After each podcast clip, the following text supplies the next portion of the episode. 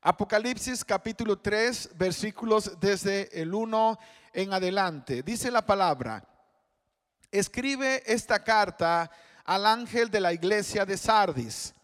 Este es el mensaje de aquel que tiene el Espíritu de Dios de siete aspectos y las siete estrellas. Yo sé todo lo que haces y que tienes la fama de estar vivo, pero estás muerto. Despierta, fortalece lo poco que te queda, porque hasta lo que es lo que queda está a punto de morir. Veo que tus acciones no cumplen con los requisitos de Dios. Vuelve a lo que escuchaste y creíste al principio y reténlo con firmeza. Arrepiéntete y regresa a mí. Si no despiertas, vendré a ti de repente cuando menos lo esperes, como lo hace un ladrón. Sin embargo, hay algunos en la iglesia de Sardis que no se han manchado la ropa con maldad. Ellos caminarán conmigo vestidos de blanco porque son dignos. Todos los que salgan vencedores serán vestidos de blanco. Nunca borraré sus nombres del libro de la vida, sino que anunciaré delante de mi Padre y de sus ángeles que ellos me pertenecen. Todo el que tenga oídos para oír debe escuchar al Espíritu y entender lo que Él dice a las iglesias. El título para el tema de esta hora, Sardis, la iglesia de los muertos. Padre, muchas gracias por darnos esta maravillosa libertad de poder reunirnos para estudiar tu palabra. Gracias porque sabemos que tu Espíritu Santo está aquí y Él nos va a guiar a toda verdad. Que vayamos de acá contentos y felices de saber que hemos estado en la presencia del Señor y que hemos recibido palabra directa para nuestros corazones. Abre nuestros corazones y que no pensemos que esta palabra es para la persona que está al lado o para la que no llegó, sino que entendamos que es para cada uno de nosotros en tiempo presente. En el nombre de Jesús te lo pedimos. Amén, Señor. Amén.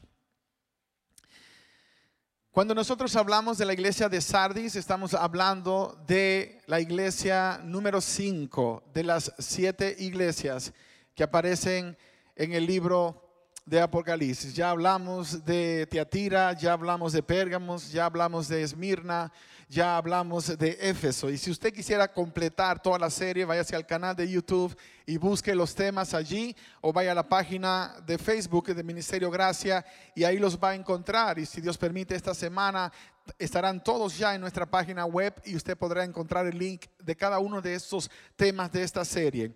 Ah, la iglesia de Sardis es una iglesia que existió, de hecho todavía existe la ciudad en Turquía.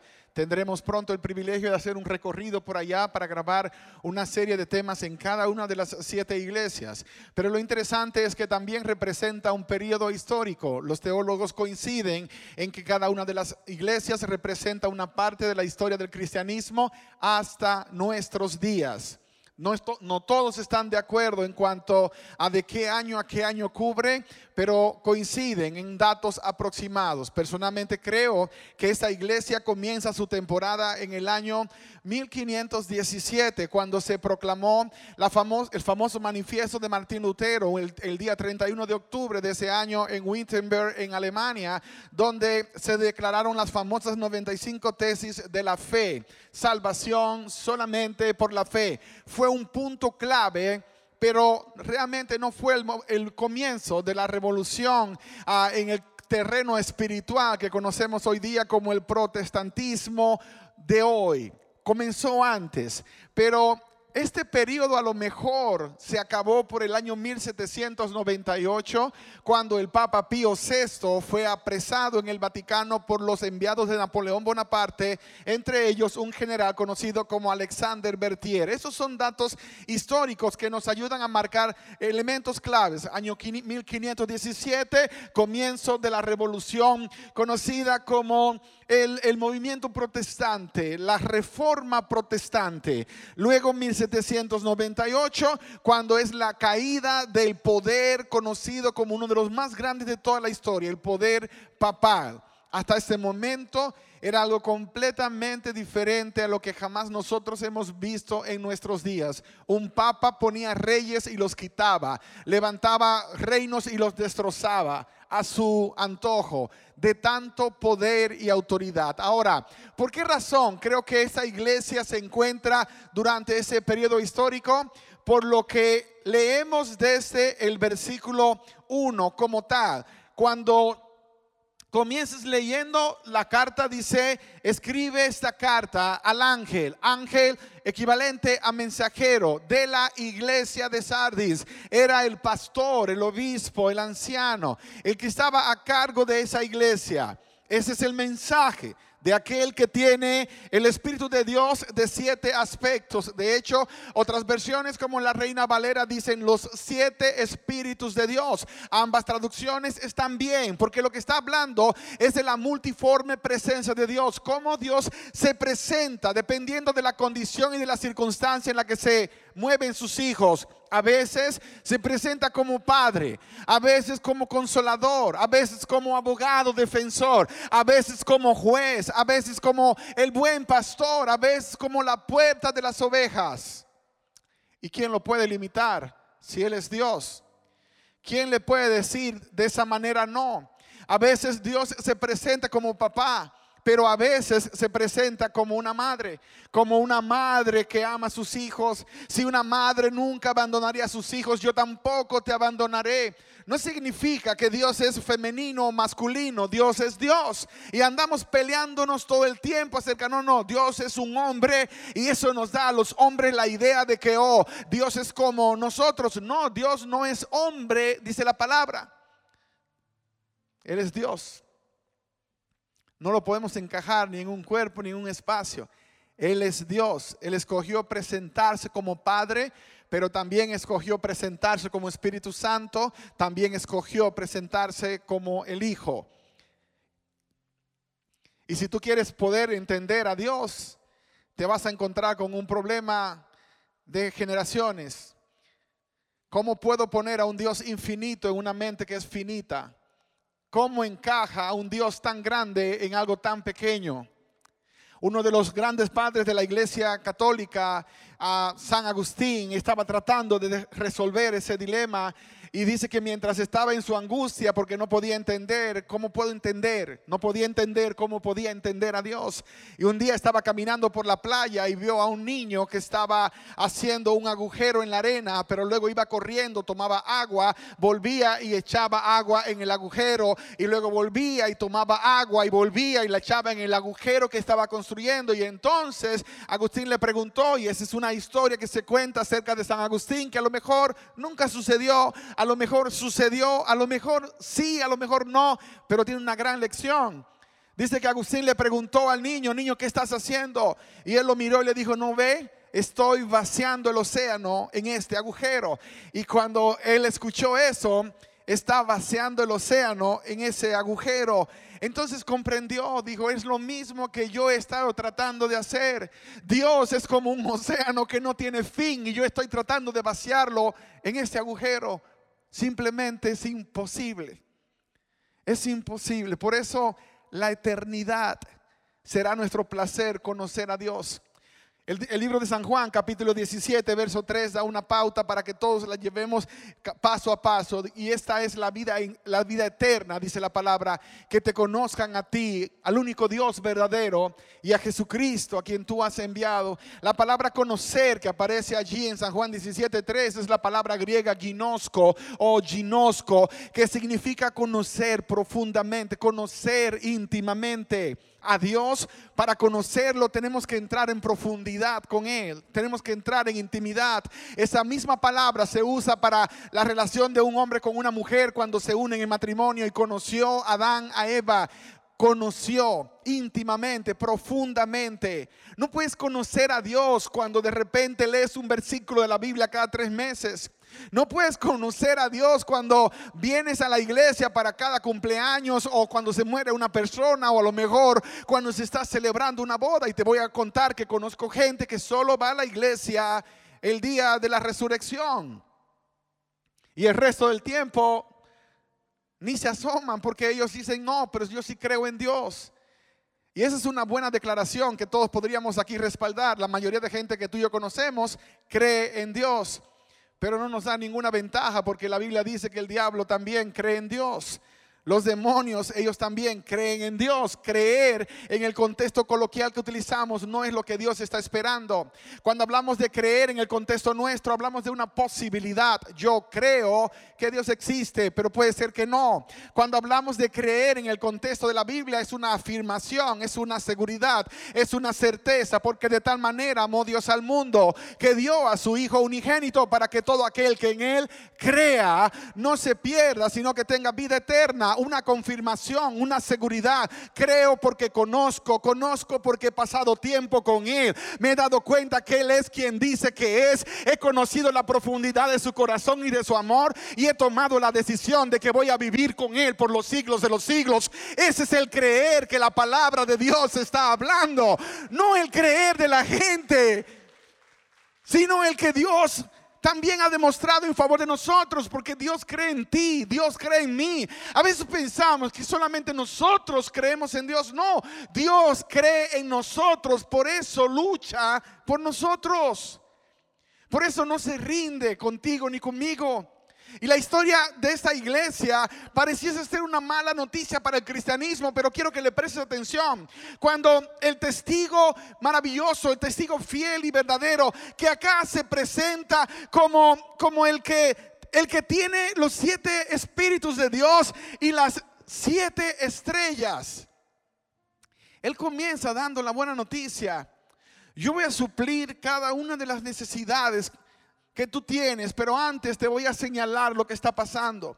El hecho de que yo sostengo las siete estrellas en mi mano, lo que está diciendo el Señor es que Él sostiene al líder de la iglesia y a los que sirven en la iglesia. Yo los sostengo, sostengo porque las siete estrellas son los siete ángeles de las siete iglesias, que la palabra ángel se utiliza en este caso para seres humanos que son mensajeros. Yo sostengo a aquellos que me están sirviendo, no los voy a abandonar, los voy a proteger en el momento de su angustia estaré como consolador. En el momento de su prueba estaré como ayudador. Nunca te dejaré, nunca te abandonaré. Siempre te sustentaré con la diestra de mi justicia. Eso es lo que él está diciendo acá. O sea, nunca te voy a dejar. Te voy a sostener, pero, pero no seas cabezón. Quédate ahí. Quédate ahí. Porque si te tiras de mi mano, si te vas buscando la solución por tus propios medios, vas a terminar en el mismo lugar. Y eso fue lo que tristemente pasó con la iglesia de Sardis. Esta iglesia es una iglesia de transición. Viene de la famosa edad oscura, donde por siglos el cristianismo quedó manchado por la acción de los que eran cristianos, por su comportamiento. Ahora viene el protestantismo, viene la reforma protestante, que fue una gran bendición porque desarrolló un montón de otras áreas de la vida del ser humano. Pero nota esto, del sistema popular religioso salieron corriendo y entraron a formar otro sistema religioso. Como si el primero no fue evidencia de que estábamos mal. El Señor estableció una iglesia que era católica. La iglesia que Dios estableció era católica porque la palabra católico realmente significa universal. Era una iglesia que estaría en el mundo entero. El Señor estableció una iglesia apostólica. La palabra apóstol nada tiene que ver con el estatus o el rango. Tiene que ver con la misión. Una iglesia enviada. Porque el apóstol es aquel que fue enviado y que va por todas partes predicando el Evangelio, plantando iglesias. Hoy día de alguna manera eso se cambió y pues mientras más rango tienes, entonces más se te va el tema de la apostolitis y de la profetitis y de todas esas itis que conocemos hoy día. Cuando tú tienes una gran responsabilidad, no es para andarte dando golpes en el pecho o creyéndote que eres la novia de Tarzán o la última Coca-Cola del desierto o que eres la gran cosa. Mientras más alta la responsabilidad, más humilde ha de ser el corazón del siervo o de la sierva. Mientras más grande el privilegio que te da Dios, entonces más grande es el compromiso que tienes de representar y eso fue algo de lo que pasó durante esa época.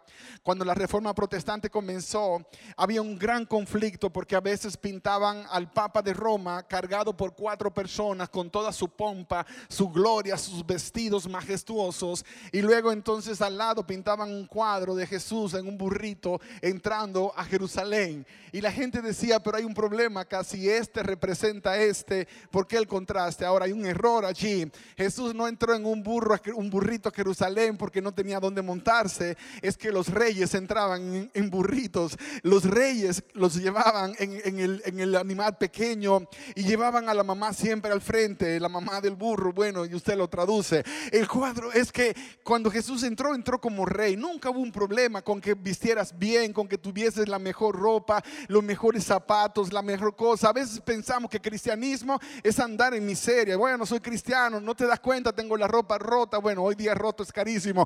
Soy cristiano, pero no te das cuenta que, que, no puedo ni siquiera comprarme una buena camisa. Esa es la cosa más boba que he escuchado. Porque si usted quiere comprar un buen traje, si quiere comprar una buena ropa, usted no tiene que ir a una tienda de mil dólares cada pieza. Usted se puede ir a Marshall, se puede ir a, a Rose o se puede ir a otros lugares donde va a conseguir unos descuentos buenísimos, pero ropa de calidad buena. No hay ninguna excusa para hacer lo que hacemos. A veces yo mismo caigo en el problema de que puedo andar con el mismo par de pantalones por dos años y ni me acordé porque se lavan y se ven que se van gastando, pero está de moda. Así que ni se nota que están viejos, pero puedes andar con lo mejor. Puedes aspirar al mejor carro, a la mejor casa. Puedes soñar con cosas grandes porque Dios no tiene problema con eso. Lo contrario, Jesús le dijo a los discípulos, no se vuestro corazón. Ustedes creen en Dios, pues crean en mí. Yo soy Dios. Voy a la casa de mi papá y voy a prepararles un lugar,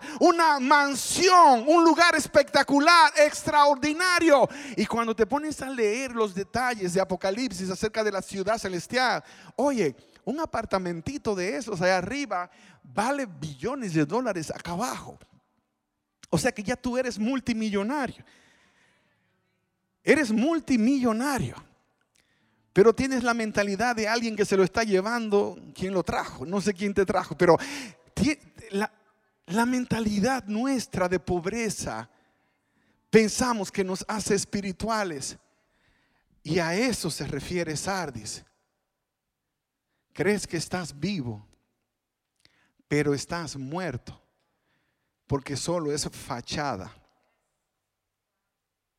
Solo es por fuera. Te han enseñado que si logras modificar el exterior, entonces lo demás está bien. Porque la gente va a ver que eres un buen cristiano. Gracias a Dios que hemos cambiado y el estereotipo se ha ido quitando, pero hubo un tiempo que si yo predicaba sin una corbata, capaz que me bajaban de acá, no me dejaban predicar.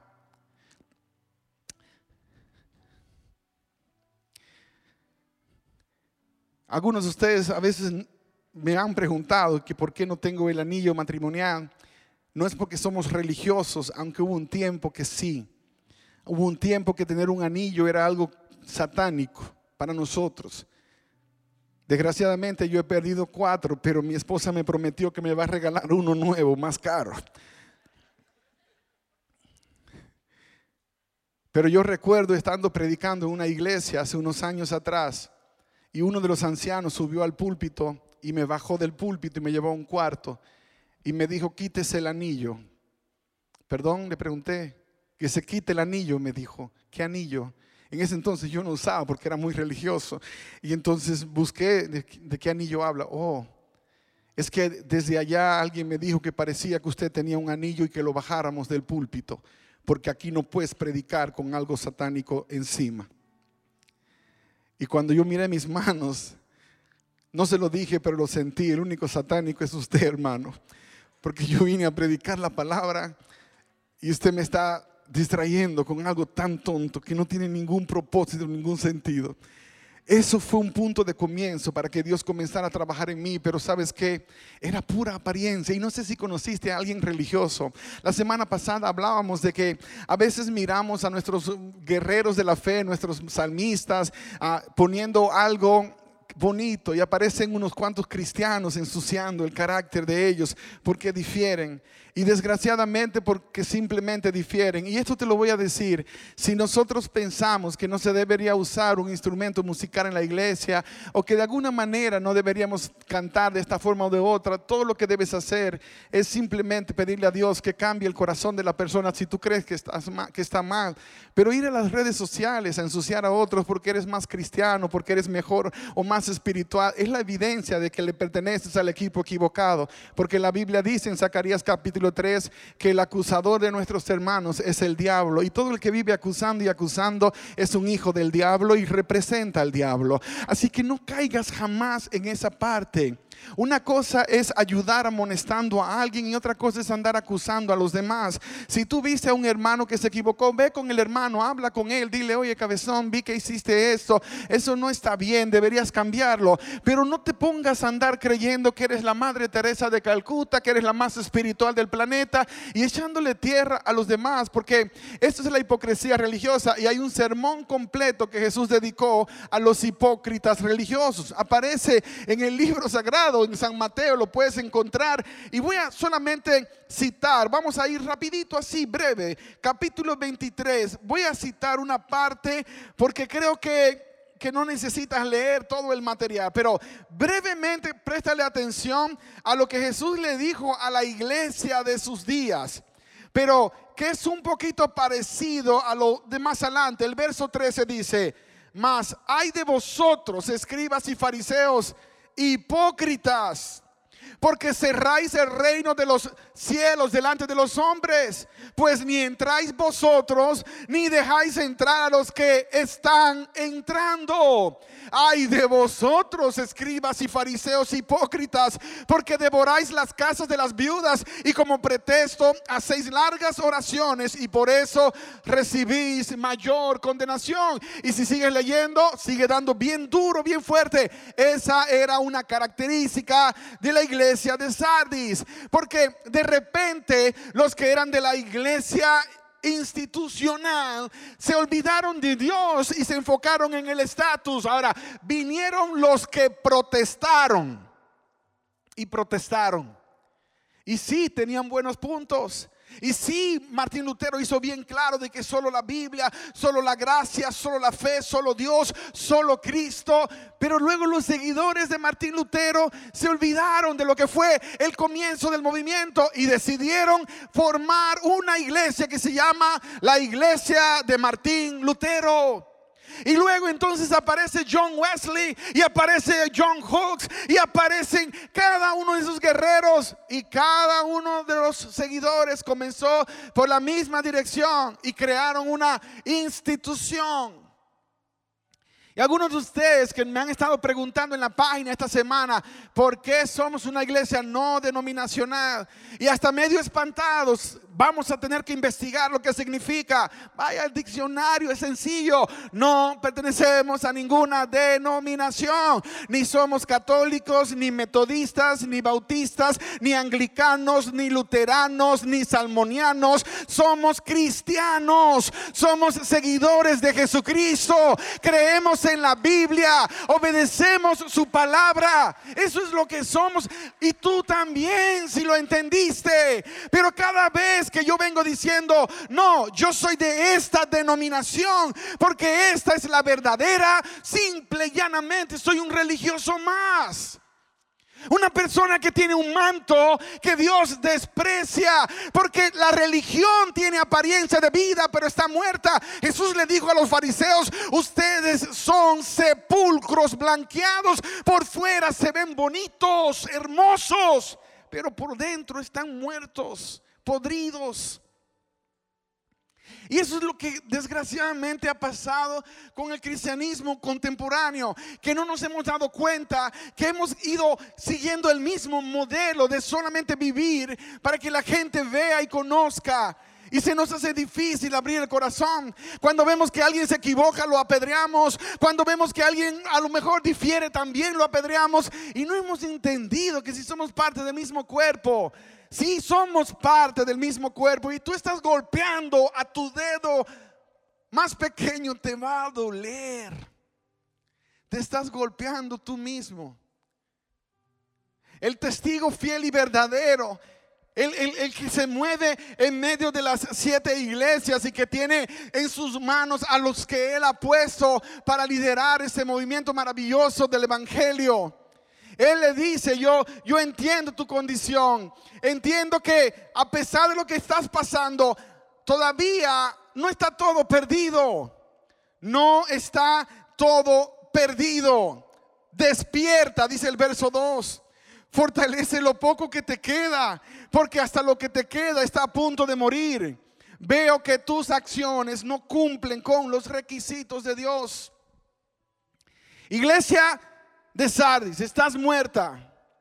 Porque te has enfocado en vivir una vida de apariencias.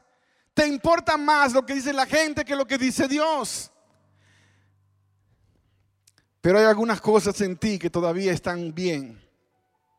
Están en lo profundo de tu corazón y es que tienes buenas intenciones.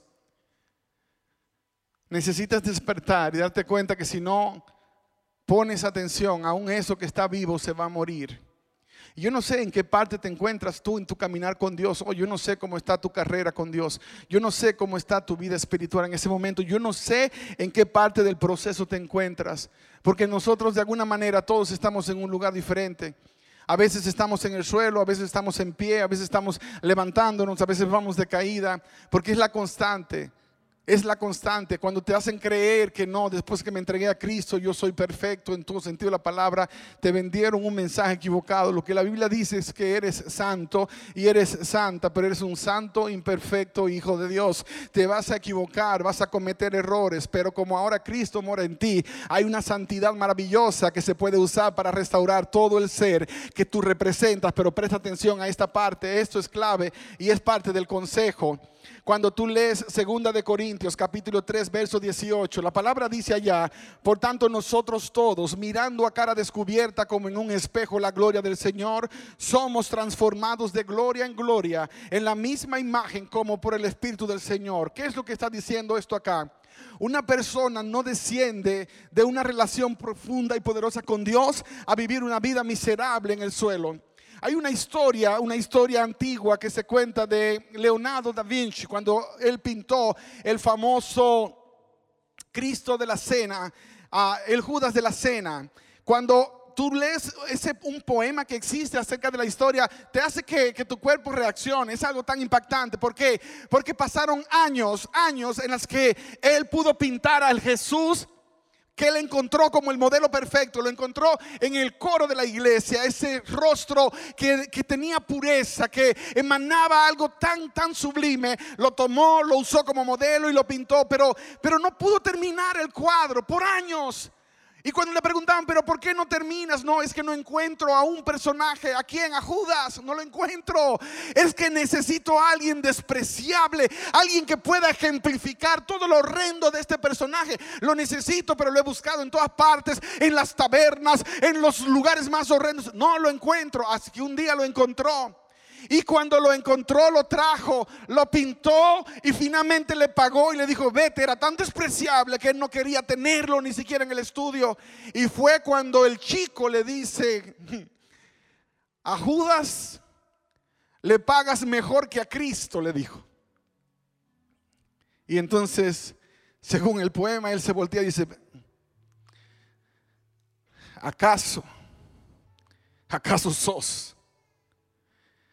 ¿Acaso eres tú el mismo? Y él le dijo, sí, pero ¿cómo? ¿Pero cómo pasó? ¿Cómo caíste de acá hasta acá? Y entonces el chico le contó la historia de su caída y de su desliz. Y lo que me impactó mucho a mí es que aquellos que un día pudieron posar para ser el Cristo de la cena. Años después, muy bien, podrían ser el modelo del Judas, de la misma. Porque una persona no desciende de acá a acá, de un día para otro. Se toma tiempo para ir degradando lo que Dios puso en cada uno de nosotros.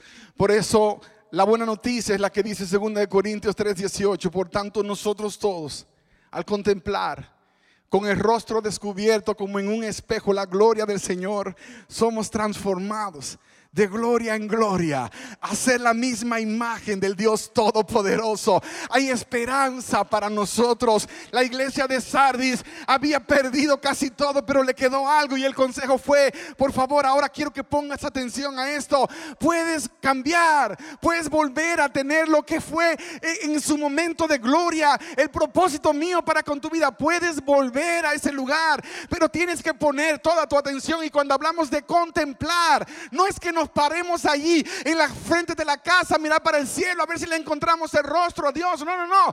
Cuando hablamos de contemplar, hablamos de prestar toda nuestra atención en Él. Cuando vienes a la iglesia, no mires al hermano que se equivocó, mira al Cristo maravilloso que lo restauró. Cuando vienes a la iglesia, no estés pendiente del que canta al lado, concéntrate en alabar, en darle gloria a ese Dios maravilloso. Eso es contemplarlo a Él. Me olvidé de todo el mundo y entré en una atmósfera donde solamente nos encontramos Dios y yo. Y cuando te, te pones a adorar, cuando te pones a contemplarlo en su palabra, en la oración, en la adoración, entonces la imagen pura y santa de Dios se va reproduciendo en nosotros. Él va expulsando todas esas características que no son de Dios y de repente la gente comienza a notar. Tu esposa dice, pero es que ya no habla como antes. Me tratas como, como una hija de Dios, como una reina. Tu esposa va a darse cuenta que algo grandioso está pasando en tu propia vida. Tus hijos se van a dar cuenta. Tus amigos se van a dar cuenta. Tus hermanos se van a dar cuenta. Algo diferente está pasando contigo. Y tú le vas a decir, oh, es que estoy más tiempo que nunca contemplando el carácter maravilloso de Cristo Jesús. Porque Jesús dijo, sean imitadores de mí como yo imito al Padre. Como yo imito al Padre. Véanme y hagan lo mismo que estoy haciendo. Cuando lavaba los pies, el Padre era un ejemplo de humildad y Jesús lo estaba siguiendo. Y luego encontramos a Pablo diciendo lo mismo. Sean ahora imitadores de mí como yo de Cristo.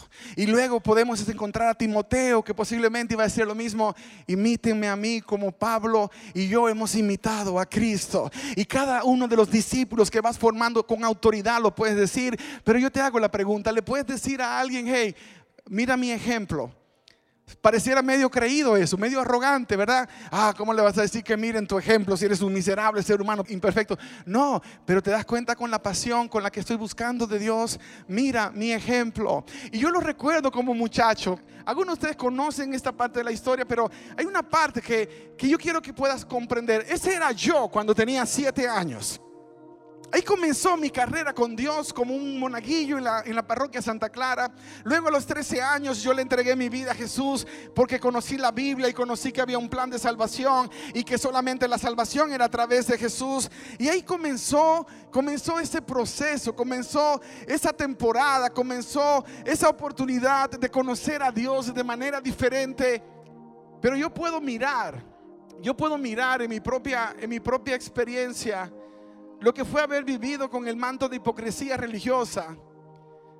Yo puedo ver cómo me formaron para ser alguien que solo se preocupaba por dar una imagen y cuando quebraba esa imagen, entonces las cosas las cosas ya no salían bien.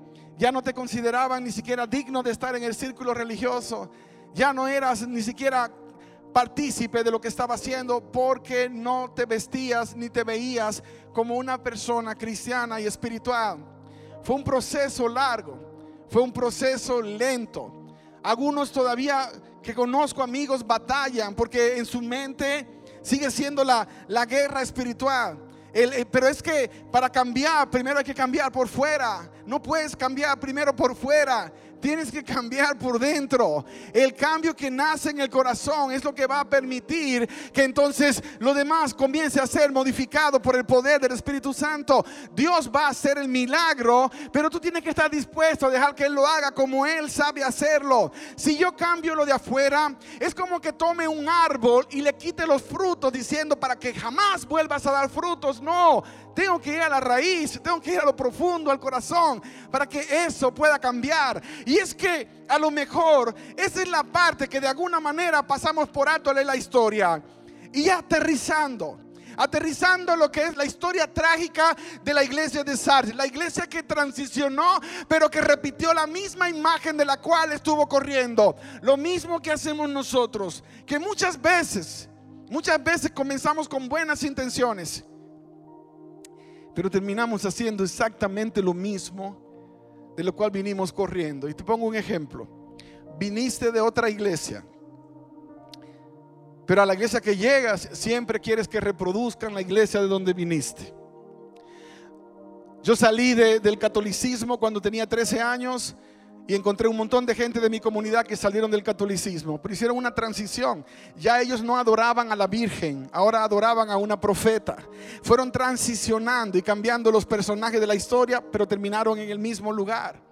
Lo que la historia bíblica está tratando de enseñar acá es que Dios quiere que vayas a ese punto de comienzo donde te encontraste con Dios y que entonces puedas volver a conectarte con Él en ese nivel y comenzar a vivir la experiencia de restauración. Y lo pone de esta manera en el verso 4 y 5. Sin embargo, dice, hay algunos en la iglesia de Sardis que no se han manchado la ropa con maldad. Ellos caminarán conmigo vestidos de blanco porque son dignos. Todos los que salgan vencedores serán vestidos de blanco. Nunca borraré sus nombres del libro de la vida, sino que anunciaré delante de mi Padre y de sus ángeles que ellos me pertenecen. Ahora quiero que pongas atención a esto acá. Aquellos que no se mancharon con maldad. El texto está haciendo una una especie de, de, separación de todo lo que va a decir en la siguiente oración los que no se han manchado con maldad. Una cosa es que hagas algo malo porque te equivocaste. Y otra cosa es que haya maldad en tu corazón. La salvación de una persona no se define por las cosas buenas o malas que hace, sino por la tendencia de su carácter. Porque cuando le entregaste tu corazón a Cristo Jesús, se supone que tu carácter comienza a cambiar y ser transformado. Pero el hecho de que no hay ningún cambio y no hay transformación es evidencia de que no has entregado tu corazón genuinamente. Pero pastor, la salvación no tiene nada que ver con obras, estoy 100% de acuerdo, pero mis obras demuestran si de verdad recibí la salvación. Porque si yo digo que acepté a Jesús, pero quiero vivir en la misma desobediencia que antes vivía, entonces posiblemente solo me estoy engañando yo mismo. Una cosa es que cometiste un error y otra cosa es que tienes un corazón lleno de maldad. Si conoces a una persona que tiene un corazón lleno de maldad, aléjate porque tarde o temprano te morderá. Tarde o temprano te dañará. A veces decimos, no, pero yo le quiero ayudar a una persona que no quiere ser ayudada. Nadie le puede ayudar. Ni siquiera Dios lo puede hacer. Porque Dios no violenta el corazón de las personas. Él dice claramente en su palabra, yo estoy a la puerta y llamo. Si alguno oye mi voz y abre la puerta, yo entraré a él, cenaré con él y él conmigo. Esa es una palabra que Dios da. Esa es una promesa que él hace. Él te va a ayudar si tú quieres ayuda, pero no te va a obligar. No te va a obligar. La cosa linda de todo esto es que la segunda parte del texto habla de y todos los que salgan vencedores. Y todos los que salgan vencedores.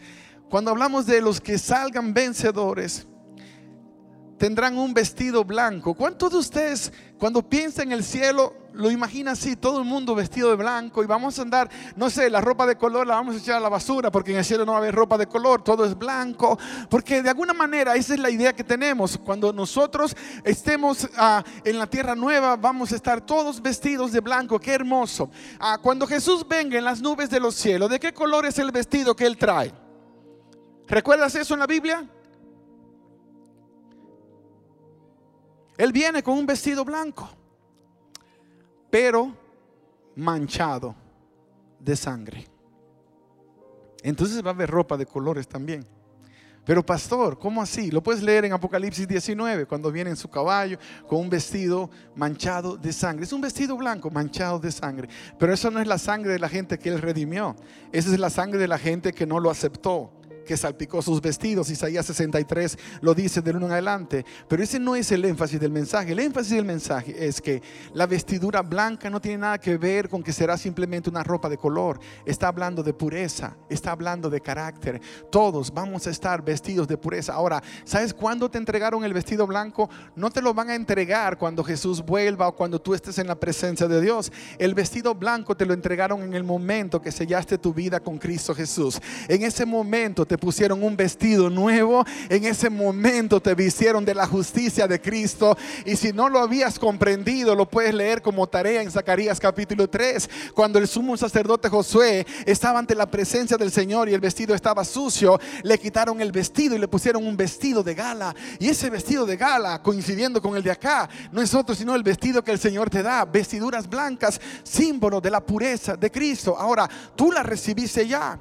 Pero ¿cómo lo mantienes puro? ¿Cómo lo mantienes puro? Ahí es donde el énfasis del mensaje para los que vencieron, los que a pesar de todo eso vencieron. No es que nunca fueron derrotados, no es que nunca se cayeron, sino que no se quedaron en el suelo. Y termino citando el último versículo que aparece en, Apocalipsis 22, 14. Y dice, bienaventurados los que lavan sus ropas para tener derecho al árbol de la vida y para entrar por las puertas en la ciudad. Bienaventurados los que lavan sus ropas. Un momento. Entonces ya me dieron la ropa. Siete veces feliz es aquel que las lavó. No hay ningún detergente en el universo capaz de limpiar una vida de pecado. Solo la sangre de Cristo lo puede hacer. Y cuando yo caigo delante de su presencia, en la mañana, en la tarde, en la noche, donde sea, y le digo, Señor, perdóname, porque te fallé. Entonces esa mancha que puse en el vestido, la sangre del cordero, la limpia. Y yo mantengo limpio mi vestido, porque reconozco que solo no puedo, pero todo lo puedo en Cristo que me fortalece. Todo lo puedo en Cristo que me da la fortaleza. Todo lo puedes en Cristo que te da la fortaleza.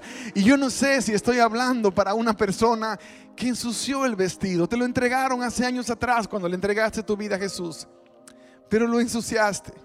Y lo seguiste ensuciando. Y alguien te, hizo pensar que ya, que ya no. Ya definitivamente ya, ya estás fuera de la gracia de Dios. Te tengo la buena noticia de que en ese mismo momento tú puedes decirle, Señor, me equivoqué. Señor, yo te fallé. Por favor, lava mi vestido con tu sangre preciosa. Lávalo con tu sangre preciosa. No hagas como el orgulloso de Pedro. ¿Te acuerdas cuando Jesús estaba lavando los pies de los discípulos y que él llegó con Pedro y Pedro por su ego dijo, Señor, a mí no me lavas? Y Jesús le dijo, si no te lavo, hijo mío, cabezoncito precioso, no tendrás parte conmigo. Y entonces Pedro le cayó el 20, agarró la onda y dijo, Señor, entonces no solamente los pies, lava todo mi cuerpo, todo mi ser, a mí completo. Y Jesús dijo, no, Pedro, el que está limpio no necesita sino lavarse los pies. Tu vestido necesita una lavadita. Solo Jesús lo puede hacer pero solo tú le puedes dar la oportunidad. Hay alguien aquí en esta hora que dice, pastor, yo necesito que el Señor le dé una lavada a mi vestido. Yo necesito hoy reconciliar mi vida con Dios. Si estás aquí, ni te voy a pedir que vengas al altar, solo te voy a pedir que te pongas en pie ahí donde estás, porque yo quiero hacer esta oración por ti. Ponte en pie, Dios te bendiga, damos un aplauso, Dios te bendiga, querido. Dios te bendiga, Dios te bendiga. Dios les bendiga. No tengan temor, Dios te bendiga. Todo lo que Dios quiere es que tu Dios les, Dios les bendiga. Qué maravilloso. Todo lo que Dios quiere es que tú reconozcas. Los que vencieron no son los perfectos.